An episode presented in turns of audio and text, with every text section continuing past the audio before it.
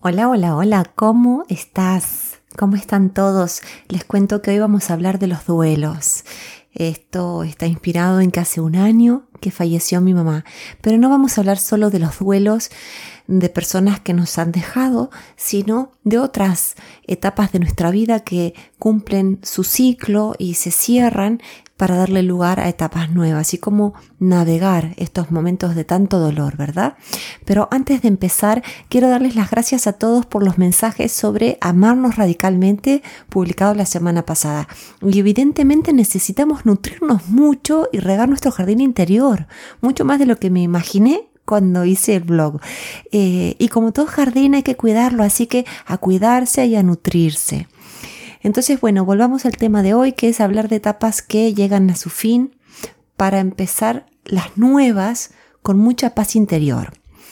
Primero que todo quiero honrar el dolor de los duelos. Duele mucho, ¿verdad? Desde un hijo que dejó de ser un niño para convertirse en un adolescente, a un trabajo que se dejó o se perdió, a una pareja que se terminó, o la soltería que se deja porque uno se casa, a una mudanza, hasta la partida de nuestros seres queridos.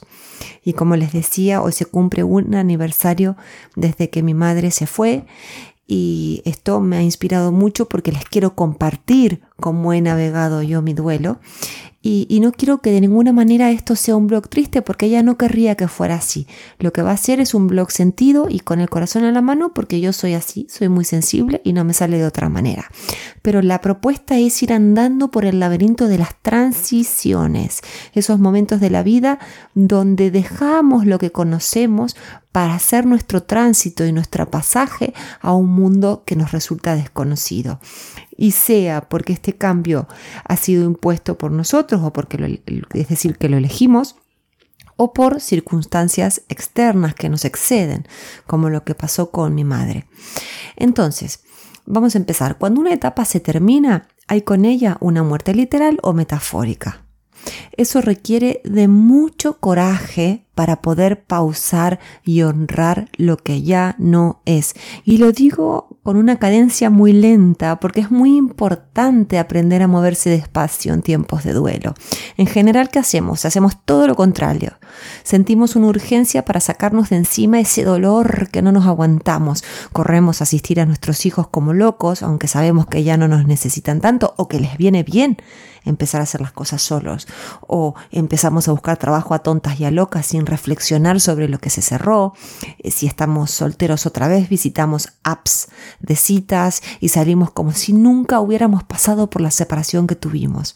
Seguimos adelante sin parar, aunque el cuerpo necesite acomodarse al nuevo terruño y siendo alguien que se ha mudado tantas veces en su vida y ahora he adoptado España en mi corazón de, de verdad, pero les puedo asegurar que yo he sido de esas que no paraban, iban siempre para adelante y aunque uno elija la mudanza, aunque uno elija dejar su terruño, igual el cuerpo necesita acomodarse. ¿Qué más hacemos? Nos tapamos de ocupaciones, de comida, de bebida, de lo que sea, para olvidar también a esos seres que eran tan importantes en nuestra vida, pero que han partido y no están más junto a nosotros. Y estos son ejemplos porque hay muchísimos más casos de duelo. Eh, seguramente me estoy olvidando de un montón de otros casos donde se requiere morir una forma de vivir para renacer en una nueva. Y también decir que cada uno hace lo que puede y que todo es respetable porque somos humanitos y hacemos lo que podemos. Lo importante es que ante la inevitabilidad de lo que ya no existe, podamos respirar profundamente y hagamos espacio para sentir lo que hay que sentir. ¿Por qué? Porque en paralelo a eso, nuestra mente, nuestra alma y cuerpo se van a reorganizar sin aquello que ya no es, ¿ok? Sin esa eh, cosa o esa persona que ya no existe más.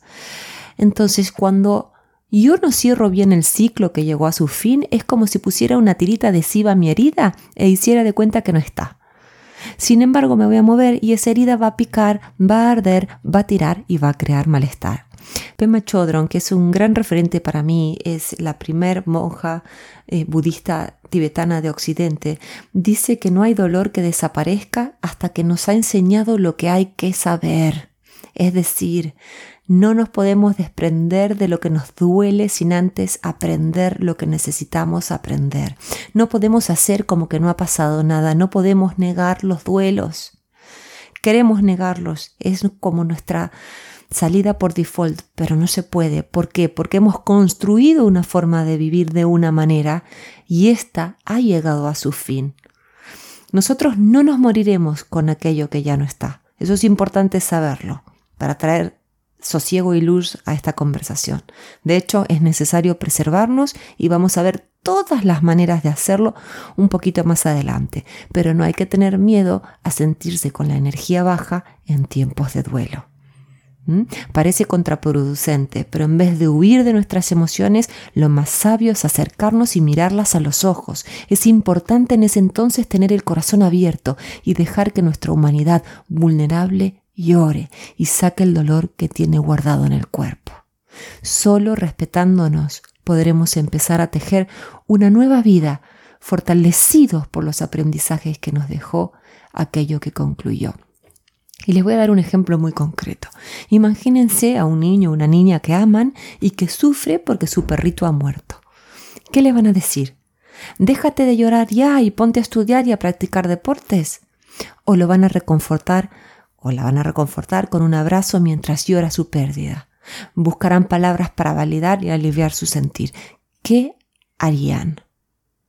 Pues sí, lo segundo, y lo mismo necesitamos nosotros mismos, que somos tan adultos, pero tan pequeños y jóvenes a la vez. Y si quieren saber cómo acompañar a alguien que está pasando un duelo y un momento difícil, en el blog escrito encontrarán un link de otro eh, material gratuito que escribí hace un tiempo para hacerlo. Volvamos al tema de hoy. El refrán popular nos dice que el tiempo cura. ¿Y saben por qué es popular? Porque es pura verdad. Al principio solo vemos oscuridad, solo sentimos tristeza, solo necesitamos soledad. Y un día, a pesar del miedo y del dolor, disfrutamos del sol, nos encontramos riéndonos y quedamos para salir con nuestros seres queridos. Y esto no es sin dolor, ¿eh? es a pesar, haciéndole un espacio a ese dolor, que irá sanando con el tiempo. El cantante Jorge Drexler, que me encanta, dice en una de sus canciones, Nada es más simple, no hay otra norma, nada se pierde, todo se transforma. Esto me pareció de una sabiduría espectacular. No vamos a naufragar tras una pérdida, nos vamos a transformar. Pero hay algo importante, nuestro deseo de transformarnos. ¿Por qué? Porque los duelos nos dan la chance de revivir, de renacer. Vamos a seguir siendo nosotros mismos, pero con mejores recursos. El tema es si nosotros queremos hacerlo. Se requiere de tiempo, de paciencia, de valor, de amor, de compasión y de hábitos y hasta rituales que nos alivien y fortalezcan. Y otra cosa que me pareció importante aquí decir, porque lo he hecho yo, atravesando mi duelo y porque me lo preguntan mucho en sesión, es ¿cuánto voy a tardar para volverme a sentir sosegada o sosegado? Y la respuesta es siempre la misma aún, no sé, es tu proceso y hay que respetarlo. Yo te acompaño y lo que sí sé es que se vuelve a estar bien. Esto mismo se lo preguntaba a unas amigas mías que son psicólogas y que perdieron a su papá. Y les decía, ¿cuándo me voy a volver a sentir bien? ¿Cuándo voy a dejar de llorar? Y ellas me decían, bueno, cada uno hace su duelo como puede, con sus tiempos. Y es pura verdad. En lo personal, con la pérdida de mi madre y acompañando a otros en sus duelos, puedo sugerirte lo siguiente. Aprende a respetarte cuando no tengas fuerzas para salir o entretenerte, porque va a aparecer un montón de gente que te va a decir, vamos, no llores más, espabila, vamos a tomar un trago, salgamos, no te puedes quedar así, te vas a hundir, te vas a ahogar entre todas estas lágrimas. Y no es así, la verdad que nadie se ahoga por llorar, al contrario, llorar alivia. Y es importante que eh, nos respetemos, que podamos decir, no, la verdad que hoy no, más adelante sí que lo haré. Otra cosa, aprende a estar solas pero no te aísles, no te vayas a vivir en una isla desierta en tu mente y en tu corazón. Mantente conectado a tu tribu, manteniendo tus momentos a solas. ¿Por qué? Porque somos seres sociales, porque necesitas de tu comunidad. Otra cosa es delega tareas simples como cocinar o limpiar hasta volver a tener fuerzas. Cuando fui a Argentina a visitar a mi padre cuando murió mi mamá, fue tan importante para nosotros por decir, bueno, hoy qué comemos, nos mirábamos y decíamos, delivery, vamos a ver, pedimos algo de comer y era un alivio total tener que olvidarse de prender un horno, ¿verdad? Descansa bien y date largos baños, trata de consentirte lo más posible, de mimarte. También habla con personas que puedan crear un contenedor seguro y amoroso para lo que estás atravesando. Y con esto no quiero decir que estés con personas que te digan, ah, llora, llora, ven, pon tu cabecita sobre mi hombro, que si lo dicen, mejor. Pero quiero decir que hay gente que no puede soportar vernos sufrir. Entonces, ¿qué hace? Dice, basta, basta, eh, no llores, eh, mira, te traigo eh, tranquila, bueno, en realidad uno necesita simplemente poder estar y que si salen las lágrimas que salgan y si no salen las palabras que no salgan y si solo hay silencio que haya silencio y que uno pueda sentirse tranquilo y a salvo con esa persona que tiene. Entonces elige bien tus interlocutores. Y, no estoy hablando mal de nadie, ¿eh? porque sé que todo el mundo tiene buenas intenciones, pero hay que tener mucha sabiduría para acompañar a alguien que está sufriendo el dolor del duelo. Y a medida que pasa el tiempo, anímate a salir a caminar o andar en bici, algo que te acerque a la naturaleza. Eso es muy importante, la naturaleza cura. Si tienes fe, te va a ayudar a orar. Medita. Acuérdate que cuando te suscribiste a este blog, recibiste eh, un par de freebies, de regalos, quiero decir. Uno era una, una guía para meditar, para aprender mindfulness y para principiantes. Usa esas meditaciones para empezar a, a meditar y puedes oírlas tantas veces como quieras, incluso si hace tiempo que estás suscrito, tienes más meditaciones que han sido publicadas exclusivamente para ti. Otra cosa súper importante, evita los excesos con el alcohol, el tabaco o las comidas. Quiero decir, date los gustos, pero recuerda que esos excesos exacerban la ansiedad, es decir, esas cosas en exceso te van a hacer sentir más agobiada, más ansioso, más triste. Entonces lo que queremos buscar es el sosiego y no la ansiedad. Acude a tu médico y coméntale cómo te sientes. Tal vez necesites un choqueo, unas vitaminas o simplemente un tiempo sin ir a tu trabajo. Pero ve a tu médico porque ellos saben, están preparados para acompañar en estos momentos.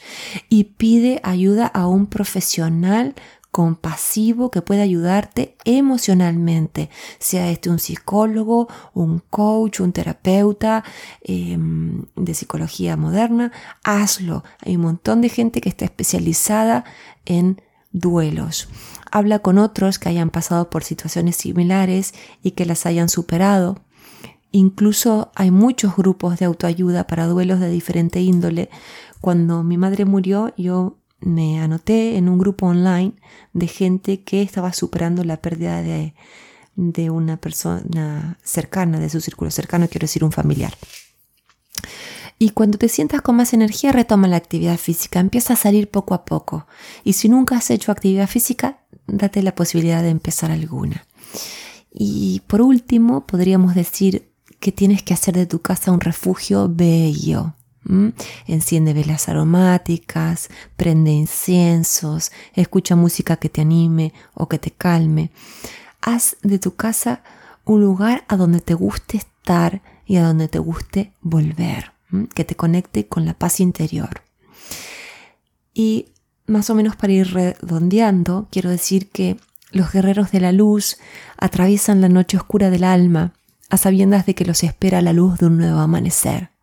Si estás atravesando un duelo, ten presente que siempre se vuelve a brillar.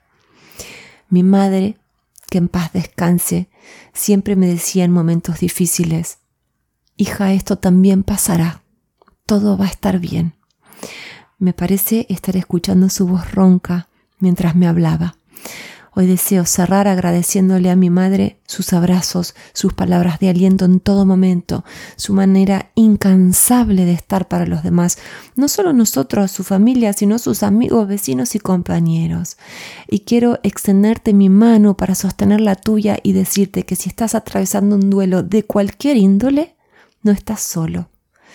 Hay un montón de material gratuito en esta página para que vayas recorriendo, releyendo o escuchando y, puedes consultarme eh, por vía privada. Si conoces a alguien que le pueda servir en este blog, reenvíaselo e invítalo a suscribirse también. De esa manera, como siempre digo, tendremos puentes para ayudarnos los unos a los otros. De momento te mando un fuerte abrazo, espero que lo sientas, yo estoy sintiendo el tuyo y realmente esta semana me viene muy bien. Hasta la semana que viene.